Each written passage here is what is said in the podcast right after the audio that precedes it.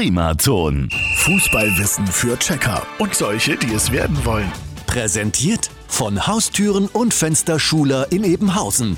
Haustüren so individuell wie du. Heute mit der Frage, wieso spielen manche Spieler mit einer Maske im Gesicht? Maske? Also ich meine jetzt nicht den Gentleman-Boxer Henry, aber wir werden sie sicherlich auch dieses Mal bei der Meisterschaft sehen. Die Spieler mit den ominösen Masken.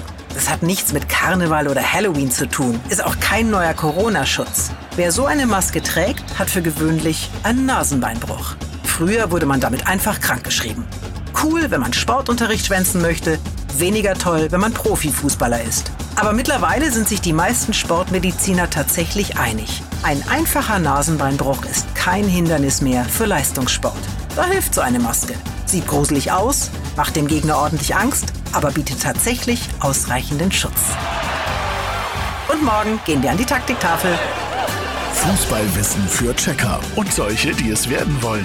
Präsentiert von Haustüren und Fensterschuler in Ebenhausen. Haustüren so individuell wie du. Primaton.